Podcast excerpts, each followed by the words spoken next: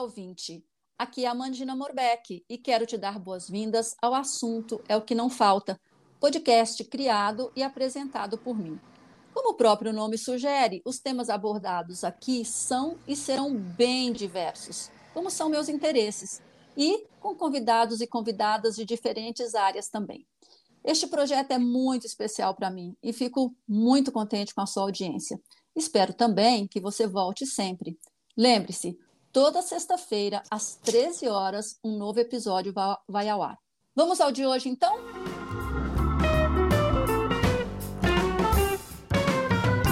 Neste quinto episódio, meu convidado é o psicólogo Fábio Cardoso.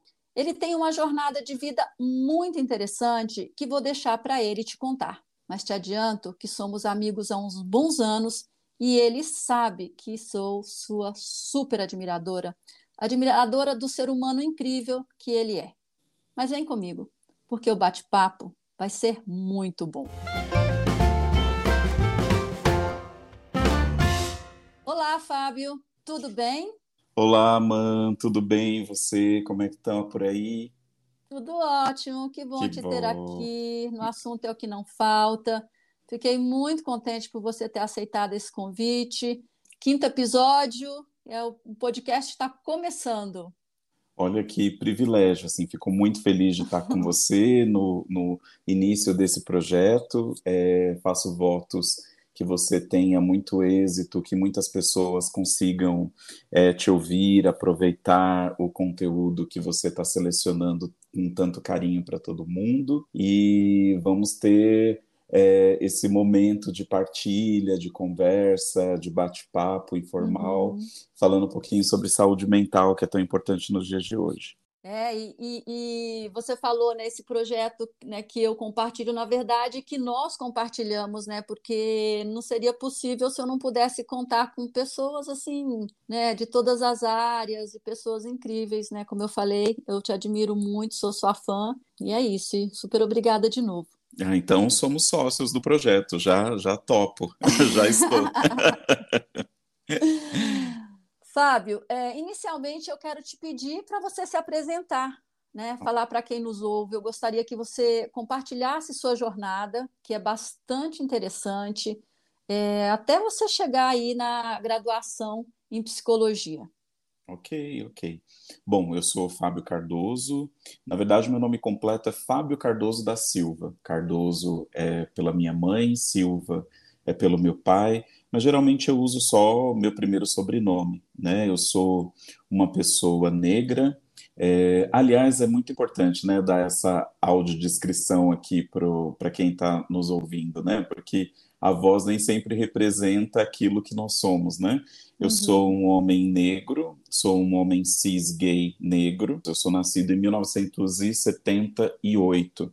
Eu fui criado em Embu das Artes, na periferia do Embu das Artes, né? Eu costumo dizer que fui criado num escadão, porque a casa da minha mãe, eh, dos meus pais, né, fica eh, em um escadão mesmo, era ponto de passagem. É, eu acho que ali começa a minha trajetória com a psicologia, porque como eu não saía para rua para brincar e tal, é, eu passava muito tempo observando as pessoas, né, é, indo, subindo e descendo aquele escadão. E ali eu comecei a me apaixonar por pessoas, me apaixonar por histórias. Então eu ficava sentado é, pelo lado de dentro da casa, né, da minha mãe, e conseguia escutar algumas conversas, algumas uhum, histórias. Ah, É fofoqueiro, né? O nome é fofoqueiro. E, e ali eu comecei a me apaixonar por gente. É, tem uma trajetória que me levou até a Igreja Católica. É, eu tive uma passagem pela Igreja Católica, é, que na periferia funciona como um centro comunitário, né? A Igreja Católica nas periferias funcionam ali como centro comunitário. Na Igreja Católica você tem aula de reforço, é, tem algumas festinhas que a igreja promove, festa junina, enfim. Ali é, eu comecei uma jornada, eu acho, é, é, com a filosofia, flertando com a filosofia, com a teologia. É, fui trabalhando em diversas coisas durante minha vida toda. Trabalhei em supermercado, trabalhei no McDonald's, trabalhei muitos anos é, na área hospitalar. E até que eu comecei a pensar um pouquinho assim, é, aos 22, 23 anos, comecei a pensar um pouquinho na vida acadêmica. Só que é, ao pensar em estar na vida acadêmica, né, de ingressar na vida acadêmica, uhum. algo me barrava, sabe? Algo me barrava, Mandina. Eu não sabia exatamente o que, mas algo me barrava. Aí eu iniciei um curso de letras com muito sacrifício, assim, eu dormia quatro horas por noite e eu não consegui concluir. Era, era muito era muito difícil estar nessa nessa nessa faculdade, nessa sala de aula. Bom, uhum. os anos passaram, né? Eu tinha aí 23 anos, passaram-se quase 18 anos, 17 anos.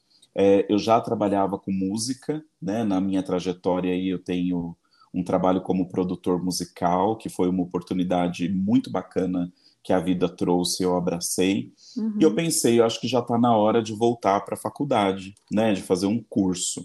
Ali eu já estava com 38 anos, né? 38 anos eu já estava.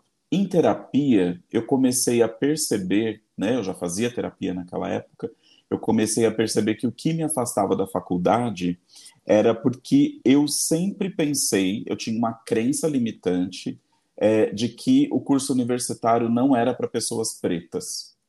Eu não Nossa. tinha essa representatividade na minha mente. Né? E é... na sua, só uma, uma, uma interrupção, é, você falando que não tinha representatividade, mas na sua família alguém foi para a faculdade? É, exato, isso é um detalhe muito, muito importante. Assim, os meus primos não fizeram faculdade, os meus primos mais velhos. E depois eu fui saber que dois primos meus, depois que eu já estava na faculdade, inclusive, eu fui saber que dois primos meus tinham sim feito faculdade, só que mais velhos também. Eles ingressaram na faculdade com 38 anos. Um, fe, um, fez biologia, né? Ele se formou, é professor em, em, é, de biologia. Ele é bem mais velho que eu, uhum. é, mas ele é formado em biologia. E um outro fez TI, mas ambos fizeram bem mais velhos. Eu não, eu não tinha conhecimento assim na minha família de ninguém com curso universitário. Da sua família direta, irmãos? Ah, nenhum? Nenhum. Minhas irmãs não tinham feito. Minha irmã mais velha, né, eu tenho uma irmã mais velha. Uhum. Minha irmã mais velha não tinha feito faculdade, ela terminou, fac... ela terminou o, o ensino médio e, e, o ensino médio técnico, inclusive, é, e não ingressou na faculdade. Minhas irmãs mais novas também não.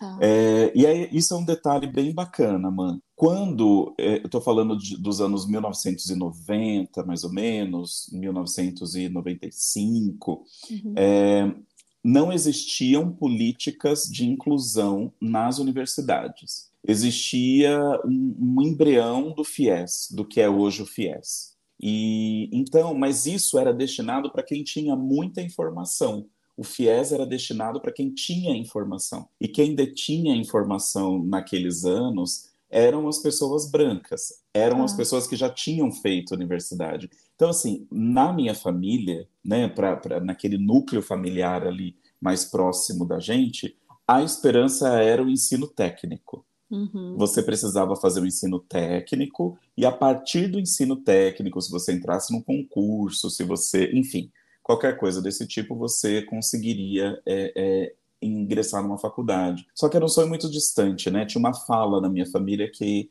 era muito marcada, assim, de que a universidade era voltada para pessoas ricas, era coisa de gente rica, porque custava uhum. muito caro. Acho que de fato custava para aquela realidade que a gente vivia, mas o fato é que eu fui carregando isso apesar de existirem políticas públicas de inclusão nas universidades, é, depois ali dos anos 2000, né, 2003, uhum. se eu não me engano. E aí fui para a faculdade lá mais velho, com 38 anos, tal, cheio de gás, querendo terminar logo, né? A faculdade de psicologia são cinco anos, né? Um curso uhum. extenso, assim, de cinco anos.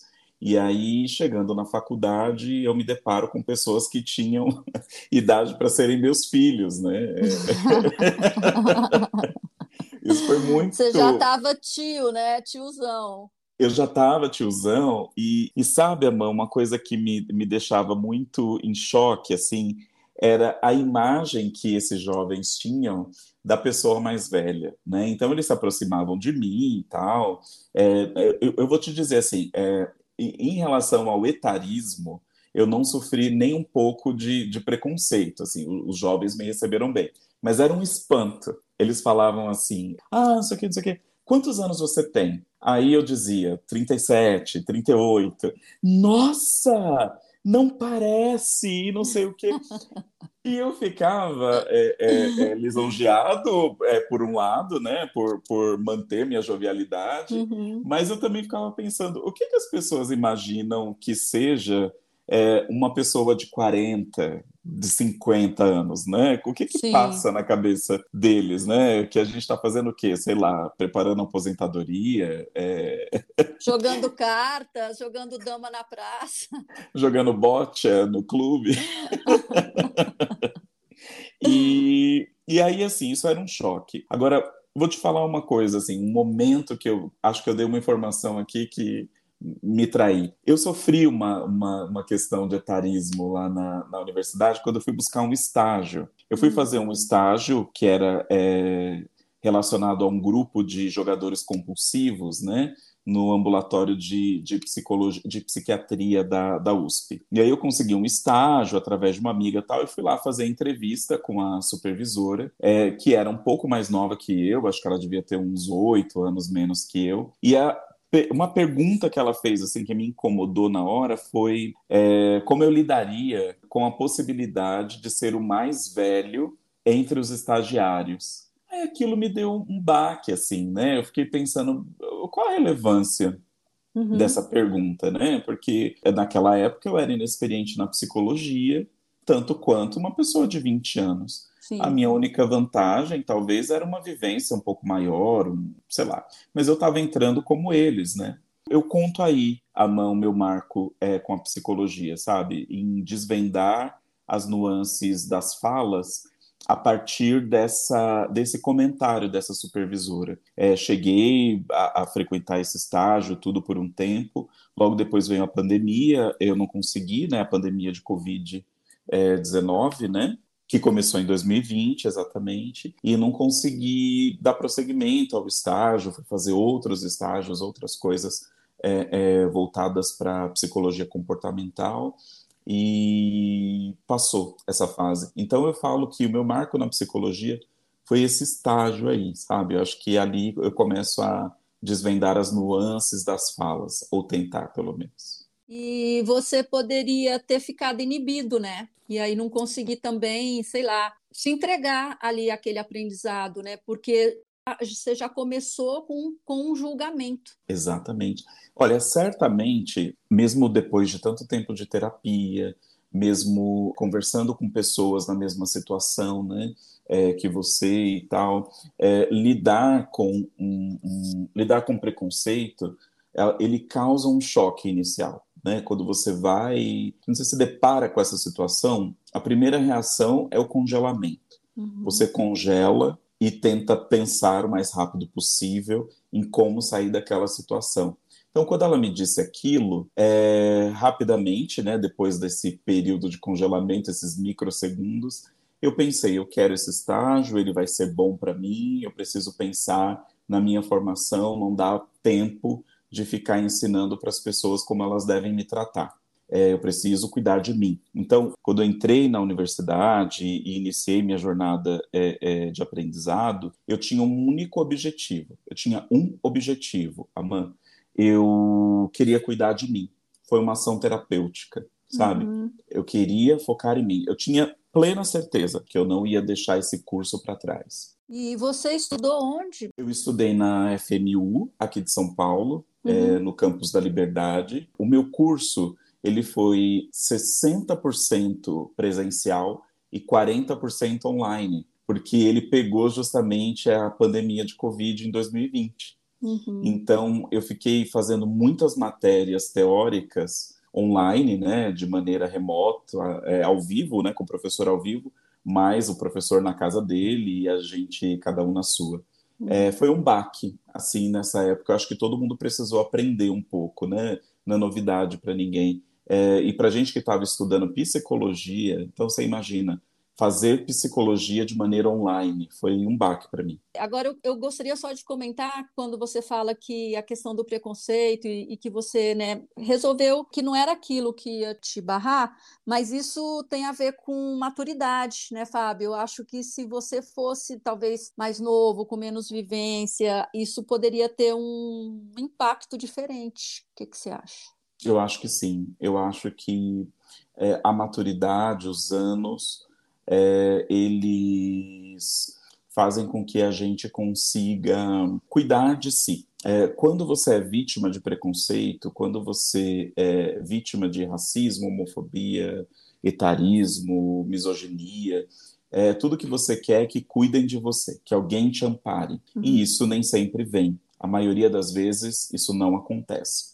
E você... aí você precisa ter esses recursos internos, né? Isso que nem sempre você tem quando é muito jovem, né? São, é um repertório, né? Eu digo que é um repertório de vida que você vai acumulando ao longo do tempo. Se você para no trauma, se só o trauma é importante e está à sua vista, você não vai criar repertório. Você vai saber sobre traumas, né? Você vai saber sentir o trauma. Agora, se você consegue olhar para si, apesar do trauma, você uhum. aprende a se cuidar. Excelente. Eu digo que a universidade ela é um recorte do que acontece na sociedade. Aliás, qualquer comunidade, vamos dizer assim, qualquer núcleo, ele é um recorte do que acontece com a sociedade. Então, veja, uhum. é, nós vivemos numa, numa sociedade heteronormativa, branca, é, classe média. Tudo é voltado para esse público. A faculdade, ela representava exatamente isso, com um recorte. Ali era um espaço para pessoas jovens. Os professores faziam questão é, de deixar isso claro nas falas deles, ainda que inconscientemente mas isso ficava muito claro nas falas deles. Então, por exemplo, essa é, universidade que eu estudei, a FMU, ela tem uma preocupação muito grande com a formação de, de profissionais para o mercado. Então, lá eles formam profissionais, é, tentam né, formar profissionais que tenham excelência no mercado. Então, quem vai para o mercado? São jovens. Uhum. Né? O jovem vai para o mercado. Então, o discurso deles, principalmente nas aulas é, voltadas para é, psicologia organizacional, né, que hoje as empresas chamam de people, né, é para quem fosse trabalhar com people, com é, recrutamento e seleção e tal, ele era extremamente voltado para pessoas jovens. Olha, é, a ponto de eu ouvir frases assim de sei lá, é, cuidado com a aparência quando vocês forem procurar uma vaga de emprego. Informações desse tipo. Então, é, o, que, o que fazia com que eu me sentisse excluído muitas vezes? Porque eu já estava no mercado de trabalho, eu já trabalhava com produção, eu tinha uma profissão quando eu fui para a universidade, é, já tinha passado por diversos processos seletivos e o recorte da minha existência na universidade não, não, não existia. É, eu não era a uhum. única pessoa mais velha na minha sala, acho que tinham cinco, de uma sala de 60, 70 mais ou menos, tinham cinco pessoas mais velhas assim. Mas o que acontecia, que eu sentia muito forte, era isso. As uhum. aulas eram preparadas e estruturadas para pessoas mais jovens, recém-saídas do ensino médio. Teve uma ocasião que eu não me esqueço, assim, que isso, inclusive, foi é, um motivo de, de, revolta da minha parte e, e, fiz uma reclamação formal na universidade, tudo. É, uma professora, ela não era psicóloga, ela era uma professora de biologia, se eu não me engano, é, ou ciências biomédicas, alguma coisa assim. Mas eu sei que ela dava aula sobre anatomia, né? Anatomia do encéfalo, anatomia é, ligado ao sistema nervoso. Ela, com medo das pessoas colarem, ela dividiu a turma em, em, em dois lados, né? Em dois grupos. Um grupo fazia a prova A, que ela tinha passado. O, a outra metade tinha que ficar virada para a parede para não ver a prova do grupo A. E aí ela pegou e falou assim: olha, é, daqui para trás vocês viram para a parede, fiquem olhando para a parede, daqui para cá é, vocês olham para a lousa, eu vou dar aqui a prova, tal, não sei o quê. Quem do, da turma B olhar aqui para frente é zero, não tem prova. Eu, oi? Eu falei, eu não vou ficar virado para a parede, né? Desculpa, mas não tem o menor cabimento, tal, não sei o quê. Então, com muito protesto, ela colocou as pessoas que estavam viradas para a parede, eu era uma delas, para fora, né? Então, já que vocês não querem, vocês ficam do lado de fora e tal, e muito autoritária, e uma coisa ensino médio, assim. Então, a dificuldade para mim era ser tratado como adolescente, ser tratado como um jovem de 20 anos, porque eu já tive 20 anos e eu sei o quão importante eram aquelas informações. Mas eu acho que um professor ele precisa ter um olhar amplo, né? Uhum. É, a diversidade ela não é só ligada à raça, orientação sexual. A diversidade ela é voltada para todos os recortes, deveria ser voltada para todos os recortes sociais. E ali você tinha pessoas que não eram esses jovenzinhos indo para uma primeira entrevista de emprego. Então, assim, ser tratado, às vezes, de maneira infantilizada, foi algo que me deixou bem, bem chateado, assim, principalmente nos primeiros semestres. Aliás, é, é, esse autoritarismo não deveria existir nem com um, né, o ensino médio, vamos dizer. Mas uhum. claro que o adolescente ele tem ali, né, o seu jeito que às vezes o professor, a professora precisa de um pouco mais de né, energia ali para lidar. Uhum. Mas ele entrando na universidade, eu acho que assim ele está ali numa possibilidade de ser tratado como um adulto, e, e, esse tipo de coisa reforça o papel, como você falou, infantil daquela pessoa. Exatamente. Então, eu compartilho com esse sentimento seu, acho até interessante que eu nunca tinha elaborado dessa forma, mas é exatamente isso. Né? Quando a gente é mais velho, quer dizer, peraí, eu tenho uma história, né? É muito importante, assim, durante a universidade tinha uma fala do Paulo Freire que ficava à minha mente, assim, uma fala não, né? O conceito do Paulo Freire. Ele, ele dizia o seguinte: é, quando ele ia dar as formações dele, né? Ninguém entra no ambiente escolar com a mochila vazia. Você pode ter sete anos de idade, cinco anos de idade, dentro da tua mochila, essa mochila metafórica que ele fala, há informações ali. Né? Você viveu com uma família, você recebeu algum tipo de instrução, você vai com um repertório. Então, nivelar as pessoas por baixo, por zero conteúdo, é, é muito triste, né? Uhum. Então, eu, eu, eu, me senti essa criança sem mochila na, na universidade, sabe? Tiraram uhum. minha mochila, tiraram minha bagagem. Na sua apresentação, você falou que é negro e pôde sentir na pele o que é ser negro numa universidade. E eu acho que isso não cabe só para psicologia, mas no seu caso, como é que você vivenciou esse desafio? Você tinha professores negros, você tinha outros colegas negros, é, você era visto como tipo, ah, é uma exceção. Como é que foi para você? É, é, muito, muito engraçado isso, assim, porque é, a FMU ela é uma faculdade cara, né? uhum. relativamente cara. O curso de psicologia é um curso relativamente caro, né? Eu paguei integralmente cada real ali daqui. Por quê? Porque eu não me enquadrava é, quando eu fiz a minha matrícula dentro das políticas afirmativas que poderiam fornecer bolsa. Uhum. Tinha feito Enem há muito tempo, é, minha renda é, per capita, minha renda familiar era superior ao que era pedido, enfim. Então, entrei nessa condição. Primeiro ponto. Então, todas as vezes que eu ia para a secretaria para resolver alguma coisa, vinha sempre a mesma pergunta: se eu era bolsista. Eu hum. adoraria ter sido. Teria me ajudado muitíssimo. Menos estresse na sua vida. Né? Menos estresse na minha vida, mas o fato é que não, não era, não era bolsista. Então já começava por aí. Entre os professores, a maioria psicólogos, não existiam professores negros, hum. principalmente nos primeiros semestres. Aí, por uma obra do destino ou, ou uma necessidade ali do corpo docente, né, surgiu uma professora, a professora Mara Line. Ela é uma professora negra. Ela tinha acabado de concluir o mestrado, tinha entrado no doutorado e ela foi é, dar algumas disciplinas. Eu fiquei felicíssimo, felicíssimo. É, mas até então, então vamos dizer assim, eu estava no terceiro ou no quarto semestre. Quarto semestre. Eu não tinha me atentado a uma coisa, mano.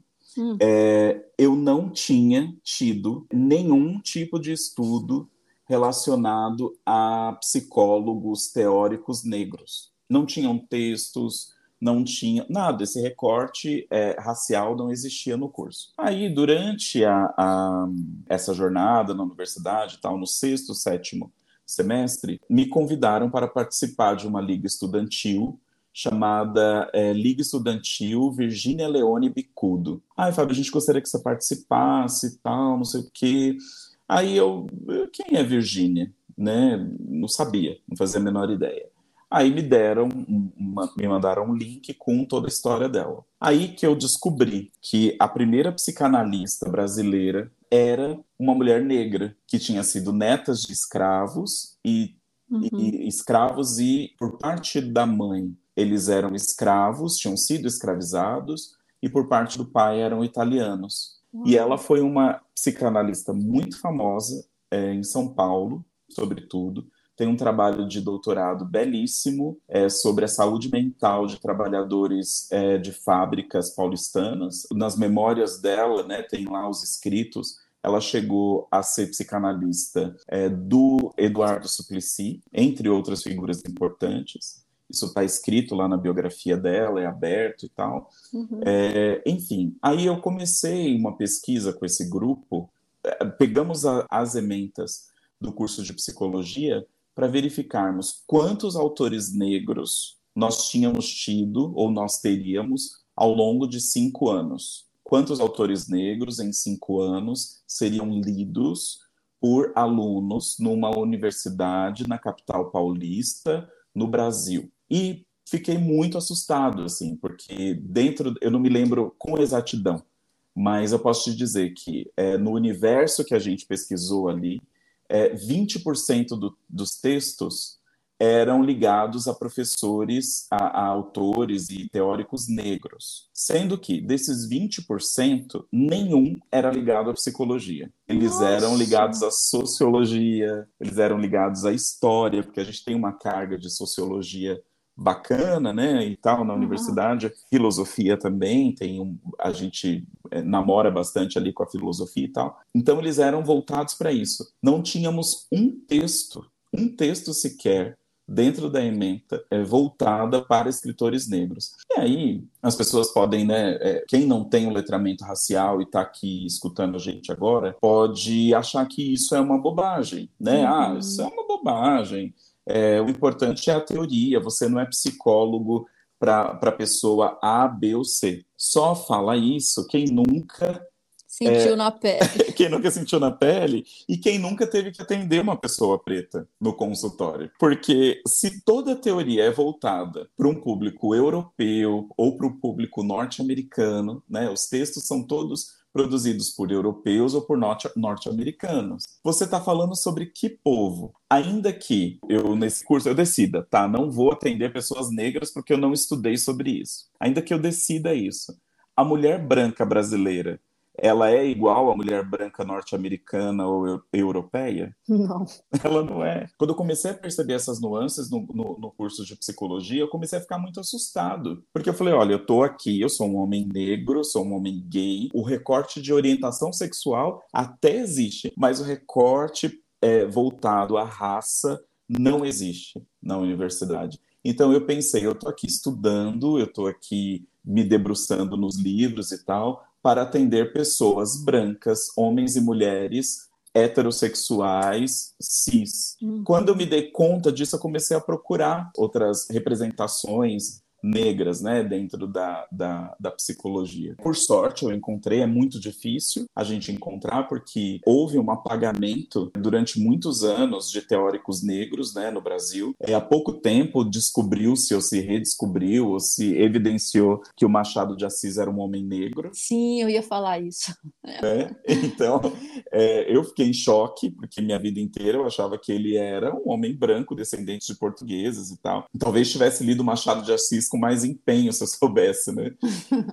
então, há um apagamento. Nós temos um grande teórico, é, nascido na Martinica, né, que é, era colônia da França, mas todos os estudos dele ele realizou na França, chamado Franz Fanon. Tem uma comparação horrível, que eu acho horrível que fazem com ele, mas dizem que ele é o Freud negro. Eu acho isso péssimo, mas eu acho que ilustra um pouco a importância que ele tem para quem é da psicanálise. Uhum. O Franz Fanon ele tem estudos incríveis falando sobre esse recorte racial. É, se aqui, né, se, se nesse momento que você estiver me escutando, você, estudante de psicologia, pessoa preta ou pessoa interessada em saber sobre a psique da pessoa preta, se você estiver me ouvindo, então leia Franz Fanon, leia Virginia Leone Bicudo. São os grandes nomes da psicologia negra. Claro que agora existem contemporâneos maravilhosos, né? O professor Bruno Reis, que tem textos maravilhosos, assim, falando sobre a, a pessoa preta e tal.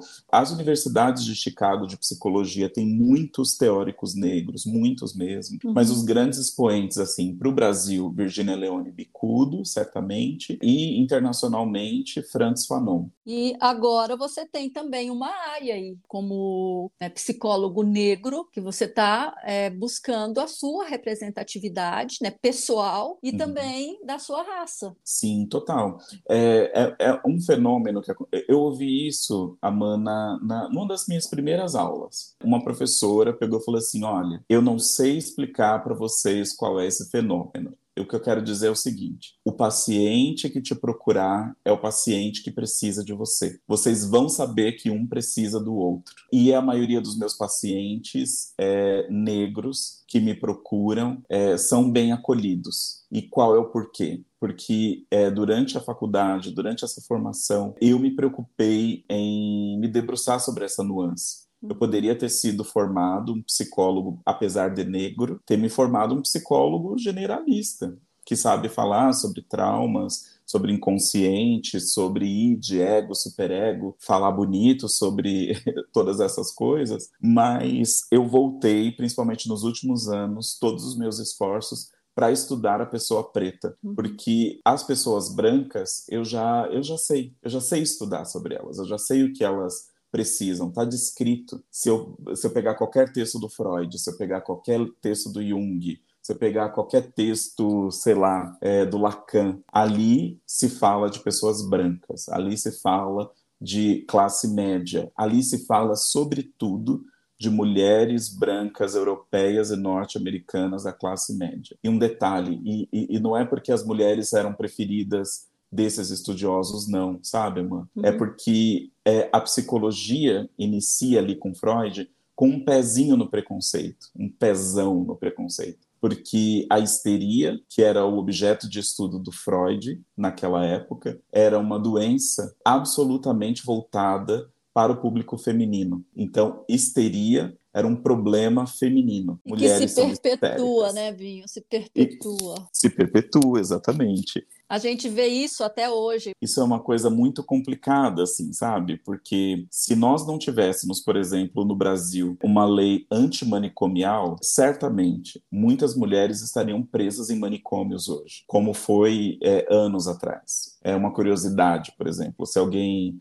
assistir aquela série The Crown, é, que fala sobre a família é, real britânica, a mãe do príncipe Philip, ela era uma mulher com, com transtornos psiquiátricos, né? Ela tinha esquizofrenia, se eu não me engano, foi tratada pelo Freud e ficou anos presa no manicômio. Então, assim, se no Brasil, hoje, 2023, não existisse uma lei antimanicomial que proíbe pessoas de serem presas no manicômio, aliás, proíbe inclusive a existência do manicômio, é, mulheres estariam sendo presas até hoje. E esse manicômio serviria para quê? Para que as mulheres não existissem. Como eu cheguei até aqui? Né, é, até essa fala aqui falando sobre mulheres e a psicologia. Porque a psicologia no início, a psicologia no seu fundamento, ela nem pensava nas doenças masculinas, porque homem não ficava doente, homem não tinha uhum. emoções para tratar. É, e ela pensava em mulheres brancas, europeias e norte-americanas. E até hoje, nas universidades, os cursos são voltados para essa população. Uhum. O recorte de uma psicologia latino-americana, latino-americana, é, acontece em pouquíssimas universidades e acontece pela luta e pela batalha de pessoas engajadas em movimentos feministas ou em movimentos por uma psicologia sul-americana. Eu fico muito triste quando eu sei que hoje, né, esse ano, vão sair, sei lá, quantos psicólogos das universidades, né? É, vamos chutar aqui um número qualquer, né, de milhares de psicólogos é, das universidades que nunca vão ouvir falar de Virginia Leone Bicudo ou de Franz Fanon. Não, não saberão.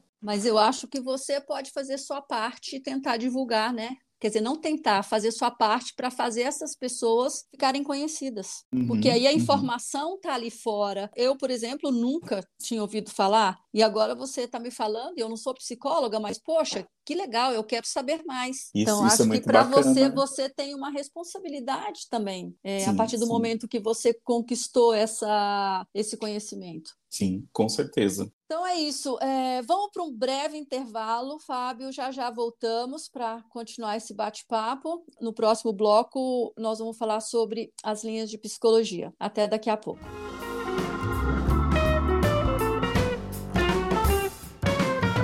Estamos de volta com Fábio Cardoso. Se você ouviu até aqui, você já deve estar assim, uau, o que mais esse esse cara tem para me contar. Estou adorando, viu, Fábio? Estou adorando. Que bom, estou é... amando também. Vamos falar sobre as linhas de psicologia. O que, que elas significam? Ah, legal. É, bom, antigamente se chamava é, é, linha, né? Eu sou da linha tal. Né? Isso, eu acho que eu estou das antigas, me corrija aí. é, algumas pessoas usam e não está errado, né? Hoje em dia nós dizemos abordagens né, ah. abordagens teóricas. Uhum. É, então, o que são? Né? É, você segue os estudos de determinada corrente da psicologia. Existem três grandes correntes na psicologia. Existe a psicologia comportamental, existe a psicologia humanista e existe a psicanálise. Então você tem essas três grandes matrizes. A partir delas, você tem vários desdobramentos. Então, por exemplo, a psicanálise, né, quem segue a psicanálise, pode seguir os estudos freudianos, os estudos lacanianos. Ela é voltada mais para o inconsciente, uhum. para o que acontece no seu inconsciente, por aquilo que não é dito. É, a psicologia comportamental é mais focada no comportamento mesmo, é a partir do comportamento que se analisa o ser. A psicologia comportamental visa é, um tratamento baseado em evidências, né, em, uhum. em, em resultados que se possam mensurar. Então, há muitos estudos voltados com a psicologia comportamental. É, a psicologia comportamental ela tem grande efeito para pessoas que pertençam ao espectro autista. Então, as pessoas que pertencem ao espectro autista têm muito resultado com a psicologia comportamental que exercita uma prática de vivência é, que seja funcional, que te permita alcançar lugares é, que sem ela você não conseguir. A psicologia humanista é muito bonita, eu gosto muito, flerto com ela é, é quase sempre. Ela analisa o ser em relação a algo, né, o sentido do ser. Ela está muito ligada à filosofia. Né? Ela nasce ali quando grandes filósofos começam a produzir os seus, os seus escritos. Então, Simone de Beauvoir, Sartre, quando essas pessoas começam a, a ficar proeminentes é, no cenário mundial, também nasce ali a psicologia humanista. Dentro desse grande guarda-chuva da psicologia humanista tem a gestalt terapia, tem a fenomenologia, tem uma gama, é, logoterapia, enfim, é uma uhum. gama de, de, de, abordagens. Qual abordagem é a melhor? Né? Sempre perguntam assim: qual abordagem é a melhor? Aquela que faz bem para você. Quando você vai procurar um médico, né, você procura um médico por especialidades. Então, se você está com uma dor no joelho, você procura um ortopedista. Se você está com crises recorrentes de enxaqueca, você procura um neurologista. Uhum. Na psicologia também há especialidades. Só que, assim, você pode ir direto para ela sem passar por nenhum clínico. Você vai direto. Então, você, ao sentar-se para falar com um psicólogo, ao deitar no divã de um psicanalista, você precisa pensar: isso está fazendo sentido para mim? O que essa pessoa está me dizendo abre o meu horizonte para uma nova perspectiva de vida? Se a resposta para isso é positiva, significa que você encontrou a abordagem que funciona para você. Mas aí, no caso, uh, eu faço terapia também, né? Eu faço teoria do esquema. Uhum. Tem, fala, às vezes se acha como 12 esquemas também. Ela é na linha né, cognitiva. Mas como que a gente vai saber, a gente tem que ficar experimentando, porque eu falo assim, eu já tinha feito é, terapia antes, duas vezes antes e tudo. E aí foi bacana, porque foi até você, né, que me ajudou a encontrar essa terapeuta. E eu gostei bastante, já estou com ela há uns bons meses. Mas e aí? Digamos que eu não gostasse ou sentisse isso que você falou, tipo, hum, não é bem isso. Como que eu, leiga, vou saber o que buscar? Ótimo, isso é muito bom. o primeiro passo é sentir-se bem. Se você está se sentindo bem, se você não se sente inibida para falar suas coisas, se aquilo que o psicólogo devolve para você te provoca um incômodo agradável, que é esse incômodo de você pensar na mudança, ou se aquilo que ele falou te agrada ao ponto de você falar faz sentido, você está na abordagem certa. E aí, a teoria que esse psicólogo usa, você não precisa se incomodar. Agora, sentir um incômodo, não está curtindo, você acha que a pessoa está falando é, é, frases enviesadas, frases que não fazem sentido para tua vivência, para tua experiência, a orientação é que você vá procurando outros, outros psicólogos. Agora, é um detalhe que eu, eu tenho na minha prática, eu tenho vários colegas que também têm na prática deles. Eu começo um tratamento com uma pessoa, e aí na primeira, na segunda, na terceira sessão, é, que aí você já começou a pegar alguma intimidade com a pessoa, já conhece um pouco da história dela, eu percebo que aquela pessoa não é para o método que eu sigo, hum, eu, já, eu já digo para essa pessoa: olha, pelo que você me traz aqui, pelo que eu entendi da sua vivência, talvez hum. seja muito bacana que você experimente a abordagem tal. O que, que você excelente, acha? Excelente, excelente. Né? Eu divido com essa pessoa a responsabilidade, não mando ela ir direto para lá, porque eu acho que isso precisa ser dividido. Que a pessoa pode dizer para mim, não, eu estou adorando, e para mim está fazendo muito sentido, eu quero ficar aqui, eu me encontrei. Aí eu digo, uhum. ok, sigamos, né? Sigamos uhum. assim. Mas se eu achar que realmente, então vamos supor, para uma pessoa que é uma pessoa como você, uma pessoa inteligente, uma pessoa que, que lê muito, uma pessoa que pesquisa, que quer descobrir coisas é, é, interessantes, tem múltiplos é, interesses e tal.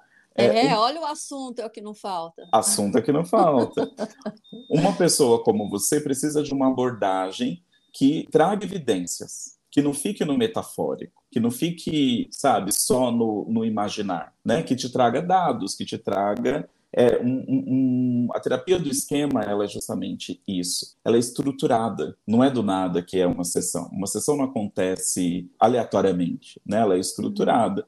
Então, para você, eu sabia que é, poderia surtir muito efeito, porque a gente já se conhece há muitos anos. Eu sabia que ia dar certo, né? que poderia dar certo. Quem não tem um amigo psicólogo ou uma amiga psicóloga, eu recomendo isso, que procure, procure várias vezes, faça várias sessões. Uhum. É, muitos psicólogos não cobram a primeira sessão. Eu sou um deles, né? Eu não cobro a primeira sessão, porque quando essa pessoa chega para mim para essa primeira sessão, eu não sei se eu vou conseguir trabalhar com ela. É a relação dos dois que diz se vamos ou não conseguir trabalharmos juntos.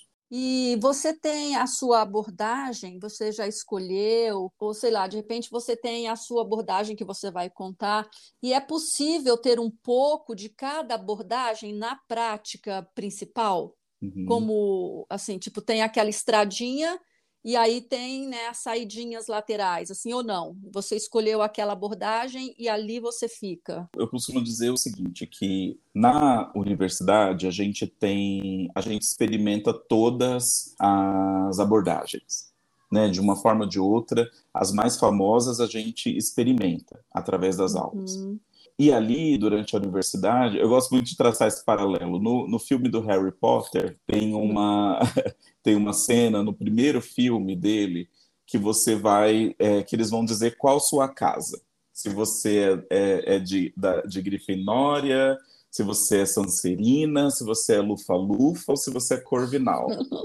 Cada casa dessa é, representa um, um determinado perfil de pessoa. E aí eles se sentam em fila e a professora vai colocando um chapéu que fala na cabeça de cada pessoa. E o chapéu diz, né? Grifenória, Sancerina, não sei o quê. Bom, é, esse chapéu que fala é uma metáfora muito bacana para o que acontece com a gente durante os nossos atendimentos, né? Quando uhum. você inicia o seu estágio, é, que você precisa começar a pensar, a gente começa a atender na, na faculdade muito cedo, né? Então, quando você é, é, percebe que você vai precisar de um teórico para te guiar durante as sessões, você ouve uma voz dentro de você que fala: olha, faz mais sentido a psicanálise, faz mais sentido a comportamental. Eu não consigo entender como alguém consegue atender outra pessoa e ficar muda a sessão inteira e falar tchau no final da sessão, ou fazer poucas intervenções. Não, eu quero discutir, eu quero falar ali com a, com a pessoa. A partir desses conceitos, você é selecionado pela tua abordagem. É uma ação né, que se tem é, ali naquele momento que te conduz. Bom, o fato de você ter escolhido a abordagem, sua primeira abordagem, não significa que você tenha que ser fiel a ela para o resto da sua vida e você nunca vai mudar. Né? À medida que o psicólogo fica mais maduro, ele vai decidindo por outras abordagens, por outros estudos e tal. Eu, desde sempre, eu me identificava com a psicologia comportamental, sempre. Porém, é, durante esses meus estudos ali da, da, da faculdade, eu descobri a TCC, que é a terapia cognitivo-comportamental, que ela traz um pouco do que é a psicologia comportamental, mas ela trabalha muito mais o entendimento, a cognição do ser. Né? A premissa é a cognição, é o entendimento sobre quem eu sou no mundo, sobre como eu enxergo e interpreto os fenômenos. Cada fenômeno pode ter diversas interpretações, por que, que eu estou escolhendo a interpretação mais dura para mim? Por que eu não posso ter uma interpretação mais suave sobre determinada coisa e assim produzir menos sofrimento para mim? Por que algo que eu aprendi durante a minha infância não pode ser ressignificado? Por que, que as minhas crenças não podem ser ressignificadas? E aí eu escolhi a TCC, então é essa abordagem que eu sigo. Agora, é, a pessoa ela tem uma abordagem, significa que ela estuda baseada naquele teórico-chefe. Né? Então, na TCC, é o Aaron Beck, um dos. Ele é o fundador, ele é o principal. É o Aaron Beck. Eu estudo o que o Aaron Beck estudou e evidenciou e, e as outras pessoas que vieram depois dele. Mas eu posso utilizar técnicas de outras abordagens. A minha teoria, aquilo, o meu construto teórico é a da TCC. Mas digamos que o meu paciente esteja extremamente cansado, estressado e veio para a sessão, né? Eu posso utilizar técnicas de relaxamento do psicodrama, por exemplo. Eu pinço ali uma técnica específica e utilizo com aquele paciente naquele momento. Mas eu sempre sigo é, é, a luz, né? Daquela teoria que me faz sentido, que tem a ver comigo. Então, assim, na verdade, um psicólogo ele precisa de muito estudo, né? Porque o ser humano é muito complexo, né? É, precisa de muito estudo. Às vezes a gente encontra alguns estudantes de psicologia e tal, e eles falam: "Ah, mas o que que você estudou? O que que você estuda?", tal, não sei o quê. Tudo, né? Então, uhum. chega um paciente X com uma demanda específica é, você começa o teu estudo quando entra aquele paciente. Eu acho que você precisa de, de até ler todos os portais de notícias todos os dias, né? Porque se é uma pessoa que, sei lá, que é preocupada com o mundo e ele lê muitas coisas, ele chega é, contando alguma notícia e você não, não sabe nem do que, que a pessoa está falando, né? Deve ser tipo, peraí. Exato, exato. Eu estou usando é... um exemplo bobo, mas que eu acredito que é tipo, quanto mais informação, quanto mais você é, se preparar, né, é melhor uhum. para você lidar com o ser humano. Total, total. Agora, a gente aprende muito também com os pacientes, né? Às uhum. vezes você não sabe realmente sobre aquele tema, e durante a sessão, para que a pessoa diga o que aquele tema produziu nela, ela te introduz o assunto. Então, ela diz para você o que significa aquilo, né? Então, sei lá, a pessoa preocupada com mudanças climáticas, vamos supor é, e leu em determinado lugar, assim, assim, assado, que funciona tal coisa da forma XYZ. Uhum. Então, a, aquela introdução inicial da sessão, que é para a pessoa dizer o que aquilo provocou dentro do coração dela, ali você aprende, né? Então, é, o psicólogo que entra para a sessão é, sabendo tudo, ele não sabe nada. Porque ele tem que estar aberto, né? O copo, o copo vazio, né? Eu preciso saber de psicologia, obviamente, estar preparado, mas sobre aquela vida eu ainda não sei. Né? Eu preciso querer estar naquela vida, né? Do, do, do paciente que me procura. Né? Uhum. Daquela vida eu não entendo. Eu entendo de psicologia, eu entendo de, das teorias é, é, que me foram apresentadas ou as que eu busco, mas aquela vida que, que se apresenta ali para gente é uma descoberta. A primeira sessão é a descoberta de uma vida que você encontra, e aí você vai buscando é, que, que, que te façam acessar aquela vida da maneira mais respeitosa possível. E qual a importância de cuidar da saúde mental, Fábio? Assim, por que, que você acha que falar sobre saúde mental ainda é tão delicado, problemático, quase um tabu? Tem gente que tem vergonha de falar que faz terapia, né? eu gosto muito de falar para os pacientes, é, quando eu vou falar sobre saúde mental, de comparar a outros órgãos do corpo, sabe? É, eu falo, uhum. olha, se você tiver um problema cardíaco, por exemplo, você vai se sentir envergonhado de falar que você vai ao cardiologista? É, uhum. Ah, não, não, não vou ao cardiologista, pronto, tá, não sei o quê. É, e por que se sentir envergonhado para falar sobre a sua mente, sobre a sua saúde mental? Olha, não estou bem, estou cansado, estou triste, estou deprimido, é, estou ansioso, né? Porque uhum. falar isso causa tanto, é, é, tanto problema? Por conta do estigma, né? Então, como a psicologia não era acessível a todas as pessoas, é, o contato, principalmente que a população mais pobre tinha com o psicólogo, a psicóloga ou o psiquiatra, era quando ele estava em crise, em surto. Uhum. Né? Então, é, quando isso acontecia, a pessoa era lá medicada, levada para sei lá, para alguma instituição, para algum lugar, e isso é que se sabia sobre psicólogos, né?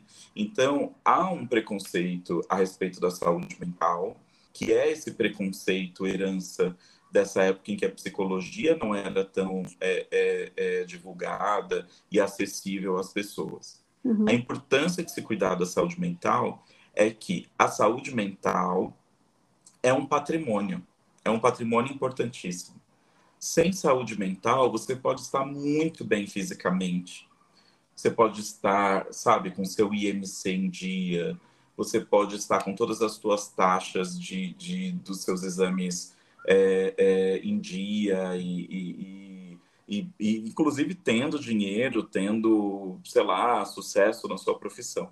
Se a sua mente não está trabalhando em prol do teu é, bem-estar, é, você não tem nada. Porque quando a gente se deita à noite, né, quando a gente vai dormir, quando a gente coloca a nossa cabeça é, no travesseiro, é com essa saúde mental que a gente se encontra. É com a mente que a gente encontra. Então, assim, estar bem, é, estar bem emocionalmente, né, conhecer a si é um presente que a gente se dá. Um dos benefícios que as grandes empresas poderiam dar para os seus funcionários é um vale terapia. Por quê? Interessante. vale terapia. Porque, assim, isso reduz é, é, a incidência de, de faltas no trabalho. Hoje em dia, eu, eu não tenho os números aqui para dizer, né?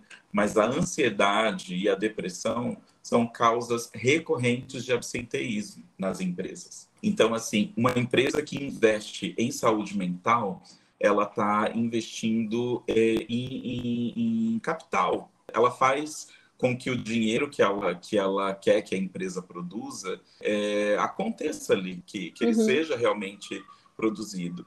Então, assim, é, o que a gente vê sobre saúde mental nos dias de hoje são empresas adoecendo pessoas, a pessoa entra saudável na empresa, essa pessoa adoece em nome da empresa, de uma promoção, de sucesso, de notoriedade, ela adoece uhum. nessa empresa e depois ela é substituída por outra pessoa saudável. E só quando ela é substituída é que ela percebe a importância que tem em cuidar da saúde mental. Se você sai de uma empresa, né, com a sua saúde mental, com a sua saúde mental abalada, se você sai de uma empresa depois de um burnout, eu acho muito difícil que você consiga passar em qualquer entrevista de trabalho, porque os gatilhos durante uma entrevista de trabalho são enormes. Então, assim, cuidar da saúde mental é cuidar de um patrimônio que não se toca com a mão. Você uhum. não toca a sua saúde mental com a mão. Então, assim, cuidar da saúde mental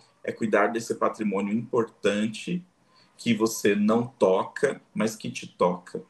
Nossa, lindo isso. E eu vejo os resultados, acho que o quê? Uns seis, oito meses que eu estou fazendo terapia de novo, né? Uma vida tão longa. E aí eu falo, por que, que eu não comecei antes? Né? Já sentindo aquela angústia, já sentindo. Por que, que eu não, não comecei antes? E, e hoje é, né, eu moro no, no interior, super longe de tudo, e eu faço a sessão, as sessões online. Olha que maravilha! Que legal, que legal. Isso é, é muito bacana. É maravilhoso, quer dizer, é acessível até para o bolso hoje em dia, Fábio. Você não acha? Eu acho, acho que Aquilo tem... que você falou que antes terapia era algo super caro, ah, né? ou então vi, vi, ia para o outro lado de ser estigmatizada. E hoje, é, quer dizer, está perdendo essa, esse foco e ficando acessível. Eu Exato. acho que você pode até falar mais sobre isso, né, na, na clínica. Sim.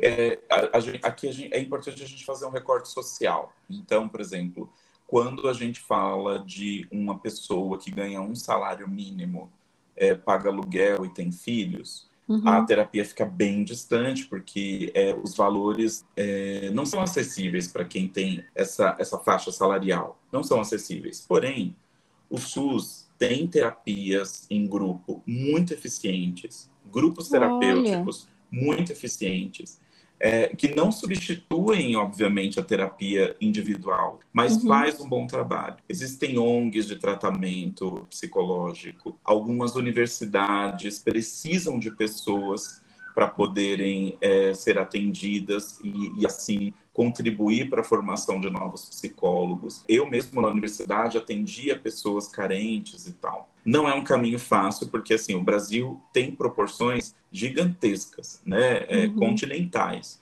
Então, claro, não é fácil, mas não é impossível como era antes. Para quem é de classe média, né, quem está aí dentro desse espectro, eu gosto sempre de fazer uma comparação. Quanto você gasta é, num fim de semana com pizza, cerveja e, e outros?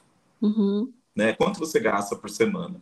Vamos dizer, você gasta 150 reais, você gasta 200 reais. Se você está nessa faixa de gastos e tudo, sim, você pode fazer terapia uma vez por semana, né? É uma questão de opção. Eu acho que encontrar a terapia é bem pertinente com essa fala que você teve, sabe? Quanto alívio proporciona. Então, você sentar de frente para uma pessoa que não vai fazer nenhum tipo de julgamento, julgamento moral, de nenhum tipo de julgamento ligado à religião, uhum. né? Você poder uhum. falar sem filtros aquilo que você está pensando e ouvir alguém falando de fora é muito importante. Então, assim, sabe, a gente, a gente é de uma sociedade que é construída por preceitos judaico-cristãos. O que que preconiza-se dentro é, dessa, dessa, desse universo religioso, das religiões advindas né, do, do, do judaísmo, né, as igrejas pentecostais, neopentecostais, é, enfim, o que, o que, que se preconiza? Que o sofrimento te deixa mais próximo de Deus, te uhum. deixa mais próximo do divino. É, aqui eu não quero fazer nenhum tipo de análise religiosa desse fenômeno, não quero fazer. Fábio. Mas o que eu posso dizer é o seguinte: o sofrimento em excesso, ele tira a clareza das suas decisões. Se você precisa decidir algo e você está tranquila e você está plena de você, é, inteira dentro daquele assunto, as suas decisões tendem a ser mais assertivas. Então, tenta tomar uma decisão, por exemplo, com criança chorando, com campainha tocando, com cachorro latindo. Ou com uma dor física, né? Ou com uma dor física. Tenta, tenha uma cólica renal e tente resolver assim algum assunto. Uma enxaqueca, né? Uhum. Tem uma enxaqueca e tente trabalhar. É praticamente impossível, é paralisante.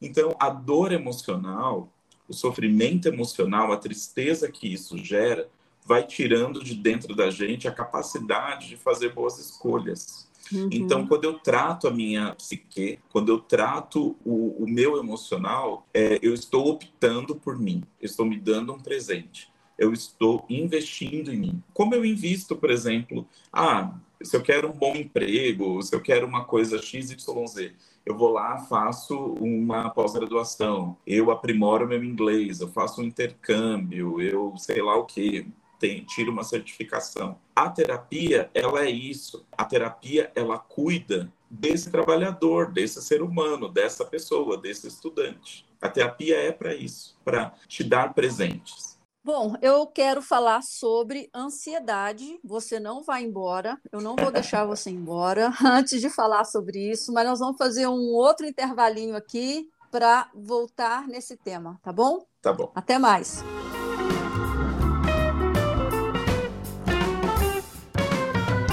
Vamos continuar nosso bate-papo, então? Vamos sim, vamos sim. Como é que está sendo para você? Está gostando?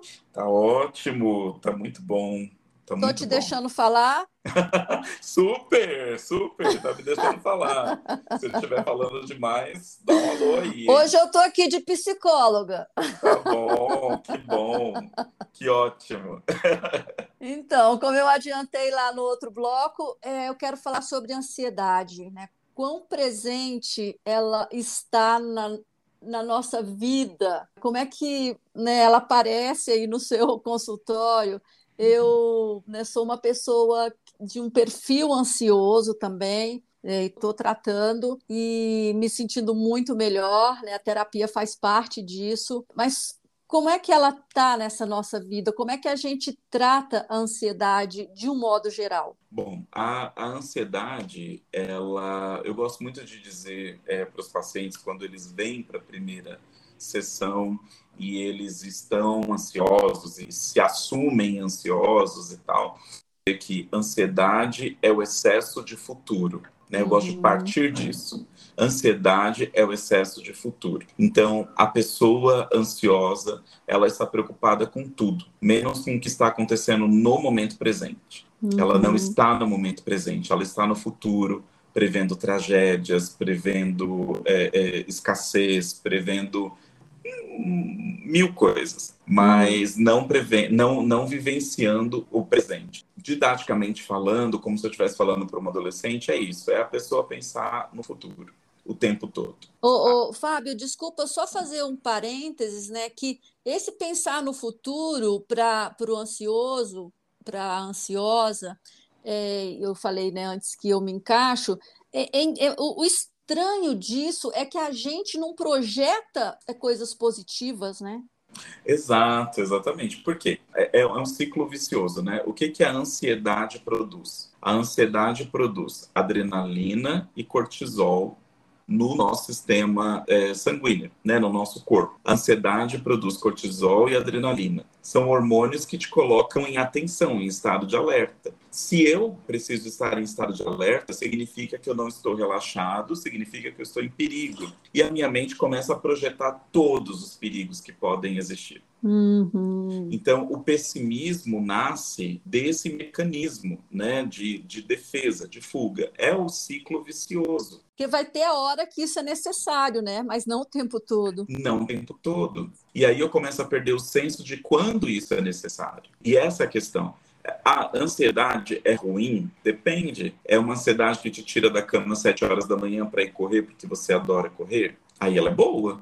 É ansiedade que faz você passar dada esperando para ver se alguém vai invadir a tua casa, aí não é boa. É a ansiedade que te coloca é, em alerta o tempo todo, esperando a chuva, porque certamente vai inundar a tua rua e o teu carro vai ser levado. Então, assim, é, não existem coisas boas e coisas ruins. Existem os significados para cada fenômeno. A ansiedade, né, já, já, já é dito em várias pesquisas que o brasileiro é, é, o povo que mais sofre, né? Está é, no, no, topo do ranking de problemas ligados à saúde mental. Não mais, né? Mas estamos no topo.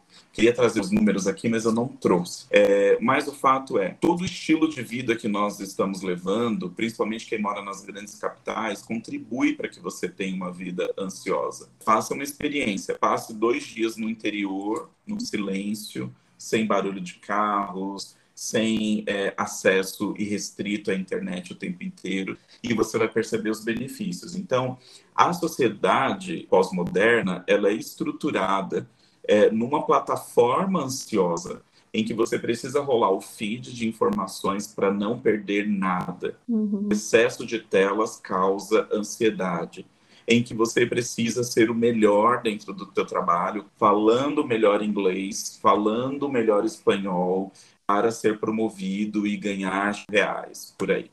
Então, assim, é, estar o tempo inteiro exposto a isso é a doença da é o transtorno né, da ansiedade generalizada. O problema é o transtorno da ansiedade generalizada, uhum. em que eu estou em alerta o tempo inteiro é muito importante que quando a gente comece a pensar né, sobre quem somos, hum. sobre o que nós queremos, que a gente não se baseie pela maioria. Eu preciso basear a minha vida, balizar a minha vida por aquilo que eu sou. Né? Então, o que, que eu quero? O que é sucesso para mim?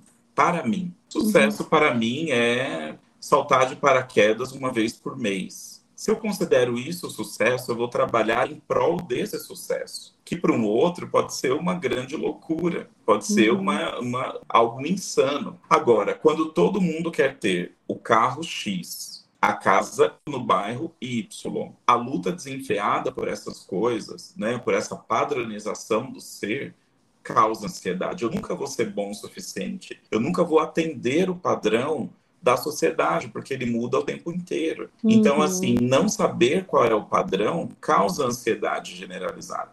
E eu acho que é, é, eu até é um tema que eu gostaria de abordar, mas eu acho que nós vamos deixar para um segundo bate-papo, que muito da ansiedade hoje presente na nossa sociedade está é, tá ligada às redes sociais, você não acha? Por causa dessa coisa que eu tenho que estar tá bonito, que eu tenho que estar tá feliz, que eu tenho que ter isso, que eu tenho que mostrar aquilo. Eu acho que, não no meu caso, porque eu não me importo com essas coisas, mas eu acho que as, as redes são muito responsáveis. Quer dizer, não é que elas são responsáveis, as pessoas se deixam né, levar por esse tipo de cobrança, até de gente que ela nunca vai encontrar na vida. Eu acho uma loucura.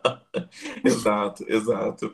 É, eu, quero, eu quero dizer uma coisa sobre as redes sociais, rapidamente, que é o seguinte: as redes sociais não representam a vida. Não, de jeito nenhum. Em uma foto, em um post, cabe qualquer coisa, inclusive felicidade. Agora, na vida real, a felicidade ela é construída é um trabalho árduo. Ser feliz não é algo fácil. Você não uhum. acorda de manhã e os passarinhos cantam na sua janela. Ser feliz é um trabalho. Então, se eu sei pelo que eu estou trabalhando, é mais fácil ser feliz. Se eu não sei pelo que eu estou trabalhando, né? Se uhum. hoje de manhã eu acordo e eu estou trabalhando pela barriga tanquinho da atriz não sei quem se amanhã eu acordo e eu estou trabalhando pelo carro Y no jogador do sei o que lá, eu nunca vou ser feliz, porque esses padrões mudam o tempo inteiro. E mesmo porque quando você transforma isso numa, num objetivo material ou físico, você alcança aquilo também e daqui a pouco você já está com outro foco, né? Quer dizer, nunca para. É, a sua mente, ela precisa estar ocupada o tempo todo, né? Exato, exato. Agora eu acho que fica aqui uma dica para os pais. Assim, acho que se algum pai estiver ouvindo, é, não crie os seus filhos vivenciando essa ansiedade das telas. A gente vê muito, sabe, para algum restaurante, para comer, ver as crianças, elas estão o tempo inteiro no celular, no tablet, vendo jogos ou, é, sei lá, seguindo youtubers e tal.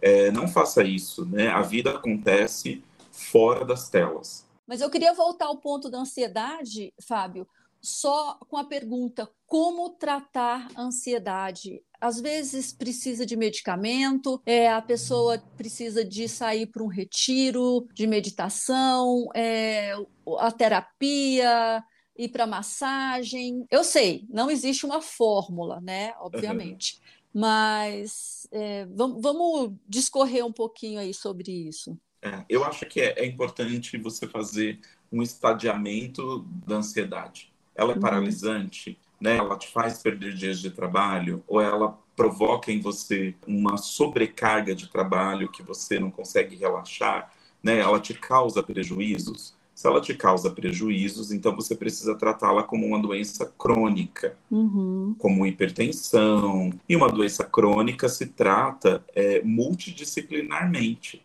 Isso, muito né? interessante. Então, uma doença crônica se trata com é, exercício físico, contato com pessoas, né? pessoas que façam sentido na sua vida, terapia semanal, às vezes duas vezes por semana, e acompanhamento médico médico psiquiátrico. É, algumas medicações provocam efeitos positivos em pessoas que têm é, ansiedade, né, o transtorno de ansiedade, e elas podem ser utilizadas como suporte. Se você tem uma equipe multidisciplinar, ah, perdão, esqueci de falar de nutricionista, sabe? A alimentação também é muito importante para uma reeducação desse estilo de vida. Né? A pessoa hum. ansiosa ela precisa comer bem, né? O ansioso uhum. geralmente ele come desgovernadamente. E eu nem estou falando de quantidade, estou falando da qualidade. Precisa ser rápido, precisa. Né? Ele, o, a gente costuma dizer que o ansioso ele abre mais pacotes do que descasca. Então, assim, é descascar mais e abrir menos pacotes. Né? Uhum. Se você é, faz esse acompanhamento multidisciplinar, né, como você faria se você tivesse hipertensão, como você faria se você tivesse diabetes. Se você faz esse acompanhamento multidisciplinar, a tendência é de que você melhore rapidamente, que você veja resultados. Agora, é importante a gente falar: você demorou anos para entrar nesse estado de, de, de ansiedade generalizada. Você vai precisar de um tempo para sair desse estado, para entender cognitivamente que você não está usufruindo da sua vida da maneira mais inteligente, da maneira mais produtiva.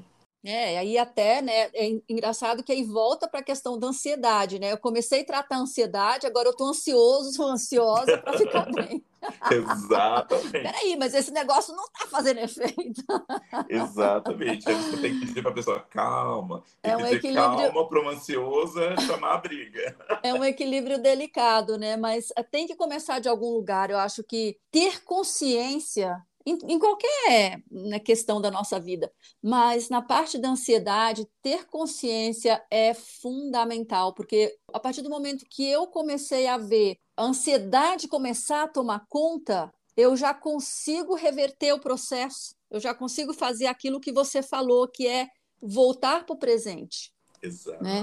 Mas isso não aconteceu assim é, do dia para a noite e nem sozinha, por, porque eu disse ah, agora eu vou mudar. Não. Né? Então eu estou contando com isso que você falou, com esse, com ajuda profissional para poder mudar a minha realidade. E é maravilhoso, né? Por exemplo, o podcast, essa criação nesse projeto, ele já é resultado desse trabalho que eu estou fazendo. Um projeto que eu já tinha e que eu nunca achava a hora de começar, porque eu sempre achava que tinha que ser super perfeito, com um estúdio não sei das quantas, com não sei, sabe? Então, assim, e aí você vem para o seu presente e olha, o que eu tenho? Eu tenho isso, dá para começar, não dá? Dá, então vamos fazer. Exato, exato. Eu gosto muito de falar para pessoa, para as pessoas ansiosas o seguinte: se eu decido que eu vou escalar o Himalaia, tá? Vou escalar qualquer desafio desses, né? Himalaia, Everest, qualquer um. Uhum. Se eu decido que eu vou fazer isso e eu só penso em escalar, eu já comecei essa jornada perdendo. Por quê? Porque até eu chegar à base né, do monte que eu quero escalar, até eu chegar ao ponto zero ali para começar a escalada, eu vou pegar um avião. Aliás, eu vou planejar. Já começou a treinar, né? É, eu tenho que gostar do que eu estou fazendo. Eu vou comprar minhas passagens, eu vou pensar onde eu vou me hospedar, uhum. eu vou conhecer o vilarejo, a cidade onde eu vou me hospedar, é, eu vou caminhar por esse lugar se eu não estiver curtindo tudo isso e só pensar na escalada, eu não estou no momento presente. Uhum. Eu já estou no futuro. Então, assim, eu preciso apreciar a vista, apreciar o lugar, apreciar a comida, apreciar a bebida. Fazer como os nossos antepassados faziam. É, a família se, se sentava para jantar, as pessoas jantavam. Uhum. As pessoas não ficavam ao celular enquanto comiam. As pessoas não ficavam respondendo e-mail de trabalho, que não existia. Né? Ah, uhum. Ah, quero dizer que era melhor o passado, estou aqui sendo, né? Não. Saudosista. Saudosista, né? Não. Só sei de uma coisa, eles sofriam menos de ansiedade que a gente. Então isso pode ser uma dica. Muito bom, Fábio. Como que o ouvinte, a ouvinte, é, pode te encontrar? Você tem Instagram, Face, site? Onde é que você atende? Fala um pouquinho aí, por favor. Legal. Ó, é, eu tenho um Instagram que é arroba Fábio Cardosos, né? Cardoso com S e S no final. Arroba Fábio Cardosos. Pode me adicionar lá que a gente conversa. Eu atendo na região do Ipiranga, né, na clínica Recriar. Se você buscar a clínica na internet, vai estar recriarpsicologia.com. É fácil me encontrar. Eu estou nesses canais. É só dar um alô. Tá. Eu vou deixar também aqui na descrição do episódio, né, para pessoa de repente clicar e já ir direto para te encontrar. Ah, legal. E, é, e também eu vou deixar o, os nomes daqueles dois autores que você falou, é, teóricos e tal, é o Franz e a... Franz Fanon e a Virginia Leone Bicudo. Isso, eu vou deixar também aqui, tá? Qual o seu recado final? O que, que você quer falar aqui para tchauzinho? Ótimo. É, eu quero dizer, então, sobre isso, sobre ansiedade. Eu quero falar sobre ansiedade e depressão é, você que está me ouvindo, ansiedade é o excesso de futuro. Você não está no futuro, você está no momento presente. Depressão é o excesso de passado. Você não está mais no passado. O passado uhum. influencia muitas coisas na sua vida, mas ele não determina quem você é. Influenciar não é determinar. Esteja no momento presente. Aprecie o momento presente. Até para fazer planos, a gente precisa estar no momento presente, dentro da realidade, vivendo hoje. Espero que você fique bem, cuide-se e até a próxima. Muito bom, muito obrigada, muito obrigada mesmo. É, eu estou aqui com uma lista que sobrou e você vai voltar, com certeza. Falei muito, né? Super mega obrigada, Fábio, por todo esse compartilhamento. Assim, adorei e bem-vindo hoje, bem-vindo sempre. Obrigado, um beijo, um beijo hum. para todo mundo que estiver ouvindo aí. Um beijão também. E ouvinte, não vai embora. Não vai embora porque o próximo bloco tem a dica da mãe. Na verdade, eu vou dar as dicas, duas coisas, tá? Então, vamos lá.